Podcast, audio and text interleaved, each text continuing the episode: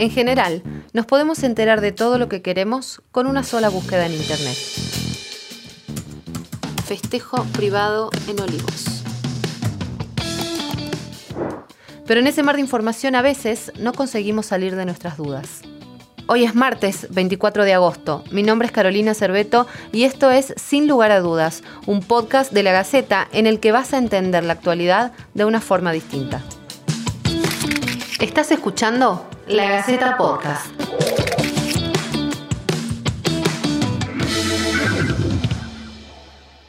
El presidente habló por primera vez sobre la foto que muestra un festejo de cumpleaños en Olivos en plena cuarentena El 14 dura. de julio. Responsabilizó a la primera dama de mi por la. Fabiola. Dijo Convocó una reunión con sus amigos y un no. Que no debió haberse hecho. Que definitivamente me doy cuenta que no debió haberse que tuvo en ocasión del cumpleaños de su pareja, de Fabiola Yáñez. Del cumpleaños de Fabiola en Olivos. Se conocieron dos videos del mismo evento. La realidad es el mismo evento. Pasamos de una foto a... Argentina no deja de hablar del Olivos Gate. A raíz de la difusión de las imágenes, fotos primero y luego los videos de la fiesta de cumpleaños de la primera dama, Fabiola Yáñez, en plena cuarentena, los diferentes sectores del poder se preguntan cuál será el verdadero impacto que ese material podría tener en la elección de los votantes el próximo 12 de septiembre. De hecho, las consultoras rápidamente realizaron sondeos de opinión para conocer qué piensan los argentinos sobre el tema. Las fotos fueron tomadas en julio del 2020, cuando en Argentina regían medidas de aislamiento rigurosas. La consultora Management Fit realizó un sondeo de opinión en el que se establece que 9 de cada 10 personas consultadas leyeron o escucharon hablar del tema. Un 76,1% considera que el asunto es grave o muy grave. Ahora bien, cuando se les consulta si lo ocurrido afectaría su propia decisión a la hora de emitir su voto, un 22,3% menciona que cambiaría su elección, es decir, dejaría de votar al oficialismo, mientras que un porcentaje similar mantendría su voto. Ante esto la pregunta es, ¿cómo entendemos al votante argentino? ¿Qué peso tienen en nuestra memoria episodios como estos? ¿Fue acertada la estrategia del gobierno? ¿Cómo votamos? ¿O qué procesos se activan en el cerebro a la hora de elegir a nuestros representantes? hay que pensar a la memoria como que forma parte de, de, digamos, de toda nuestra cognición, de todas las actividades de nuestro cerebro. Pedro Beckenstein es doctor en biología, neurocientífico e investigador del CONICET y un estudioso de la memoria. En el caso de, de las ideologías políticas o de las decisiones de, de, los votantes, no es solo la memoria la que influye en, cómo uno va a decidir a quién votar, qué candidatos, etc. No es a lo único a lo que le presta, presta atención y de hecho la memoria hasta puede estar al servicio de justificar lo que uno quiere hacer. Eh, en general lo que se ve es que cuando aparece alguna información que podría afectar, por ejemplo, la, la decisión, las personas van a tener una reacción diferente a esa información de acuerdo a a qué lugares ideológicos estén parados. Si, si, por ejemplo, un, votante militante del Frente de Todos, es probable que las imágenes, bueno, le, generen cierta cosa, pero que después no vaya a influir mucho en la decisión del voto, porque por ahí, ahí la memoria empieza a facilitar recordar otras cosas que son importantes para ese votante, como bueno, relegar un poco la memoria de las fotos, digamos, y empezar a recordar memoria de otras cosas que parezcan importantes y que sigan justificando ese voto. Para una persona que está más alejada, o que, digamos, obviamente alguien que votó a la oposición, esto lo, aprovecha para justificar también su, su decisión de, de, votar a otro, a otro partido. Lo que sí, donde sí puede llegar a tener algo de importancia es para la gente que, no, que, no, que está más en el medio, digamos, y que no está que no está muy decidida. Y esos son como los más susceptibles a este tipo de información. Esto de alguna manera explica esto que, que siempre se dice que los argentinos no tienen memoria. ¿Cómo lo explicás vos, no, desde tu conocimiento? En general la, la, la memoria es débil y la, la cantidad de eventos que nosotros guardamos por mucho, mucho tiempo no es mucha. Inclusive colectivamente se ve eso, que, que siempre recordamos lo más reciente pero lo más remoto es como más difuso, va perdiendo detalle, es más modificable, de hecho la memoria se modifica todo el tiempo, digamos, no recordamos las cosas como ocurrieron en ese momento. Entonces, eso implica que uno va toqueteando, digamos, esos recuerdos de manera que se vayan acomodando creencias y a las decisiones que uno toma en el presente. Hay algunos estudios donde, por ejemplo, se muestra que si a las personas les muestran brevemente, digamos, por uno o dos segundos, fotos de candidatos que no, que no sabe, que no los vio nunca en su vida y sabe que son candidatos, y les, les dicen a los participantes que elijan cuál le parece más confiable, Después eh, se fijan cómo, cómo, fue la elección de, la, de, esa selección de la gente, a través de la cara nada más, porque son gente que no conoce. Y la comparan con los resultados de las elecciones y se parecen mucho, digamos, le pegan en un setenta y pico por ciento. O sea que hay algún componente que tiene que ver simplemente con los rasgos de la cara, si te parece confiable o no una cara, que evidentemente influyen en tu decisión. Claro que en, digamos, en las elecciones no te ponen una cara por dos segundos que no conoces, sino que vos al candidato o a la candidata lo, lo conoces, te la mostraron muchas veces, algunos, ¿no? Otros, los que están en listas, los que están muy abajo en la lista no, pero eh, los primeros sí. Entonces no se sabe exactamente cuánto este tipo de efectos o decisiones influyen sobre el voto, pero se sabe que sí, que las cosas como las facciones o inclusive el, tono de voz de las personas tienen una influencia en, en, decisión de qué preferir.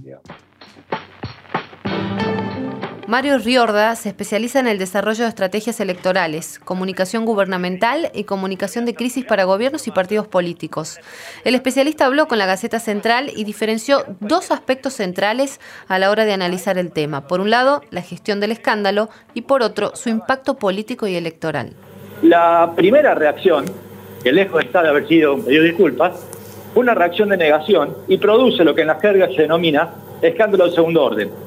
¿Qué es Ajá. un escándalo de segundo orden? Es cuando a un escándalo, la respuesta o gestión de ese escándalo produce un hecho de una magnitud igual o mayor claro. que ese escándalo. En este caso, la negación, ¿no? Entonces, fíjense, por ejemplo, un escándalo mundialmente muy estudiado, el escándalo de Bill Clinton, que sí, es el caso sí. del sexo oral en la Casa Blanca, de alguna manera se termina cerrando, no negando, como en principio sí sucedió, el hecho sexual en sí mismo, y no básicamente pidiéndole disculpas a los norteamericanos, pero básicamente a su esposa, es decir, a quien más afectó especialmente en la respuesta de segundo orden, en el escándalo que se deriva de la propia gestión del escándalo, ¿no? Esto claro. fue bastante parecido y lo que produce un escándalo de segundo orden es, si se quiere, un infinito, no acaba más el escándalo, ¿no? Mm. Ahí, evidentemente, yo diría que si hubiera que calificar a la gestión del escándalo, no ha sido buena, e incluso la discusión temprana, que es también un elemento interesante del video, se llama inoculación política ese acto. La inoculación es cuando uno se adelanta con el intento de quitarle capacidad de sorpresa al adversario. Mm. ¿Cuándo funciona bien la inoculación?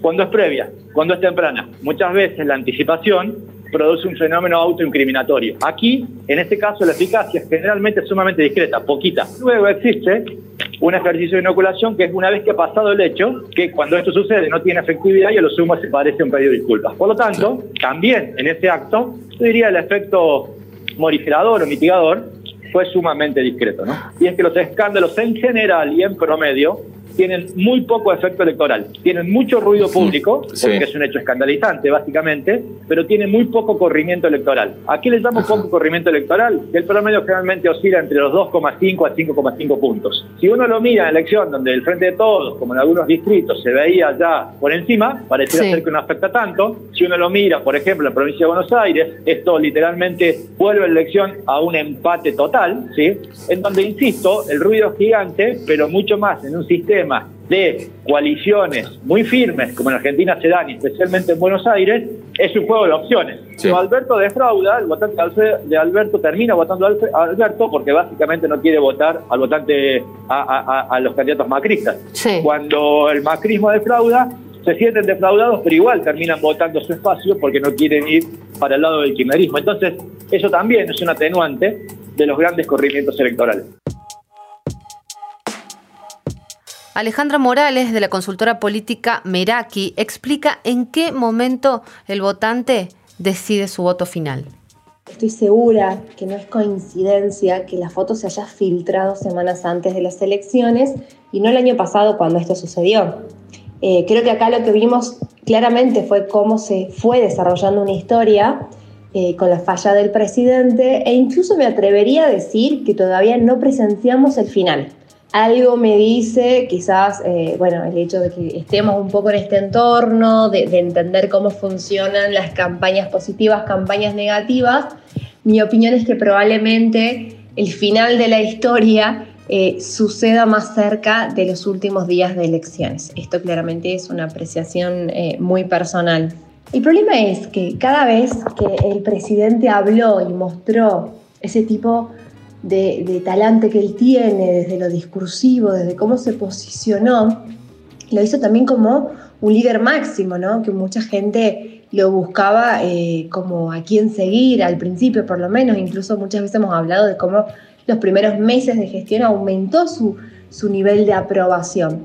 Bueno, el tema es que al tomar decisiones duras para el beneficio de todos y que y él ponerse en el lugar de todos y hablar de que él también sufría las consecuencias, al filtrarse estas fotos y este video, eh, atenta directamente contra lo que él pregonaba y ahí cae en la ambivalencia y la contradicción propia.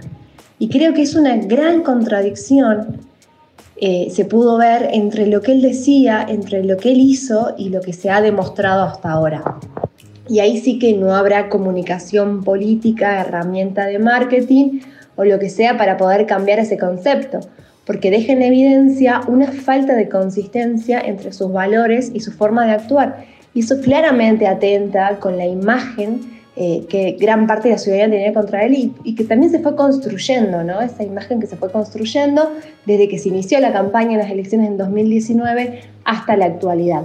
Bueno, lo que sucedió es como que rompe con muchos de esos valores porque muestra esto que dijimos recién, la ambivalencia y la contradicción propia. Por otro lado, pensar que esta foto puede repercutir en las elecciones es más difícil de afirmar, me parece a mí. En primer lugar, porque tenemos que entender que son elecciones legislativas y no ejecutivas. Si, nos estuviéramos acercando a elecciones presidenciales, probablemente acá Fernández sí se encontraría en un grave aprieto, sí estaría frente a un problema más grave.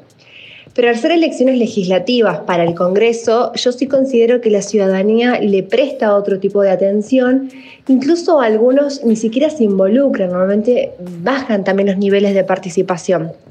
Y si hablamos de la repercusión, es probable que sea mucho más significativa y trascendental en la intención de voto que se pueda llegar a dar en Capital Federal y en provincia de Buenos Aires.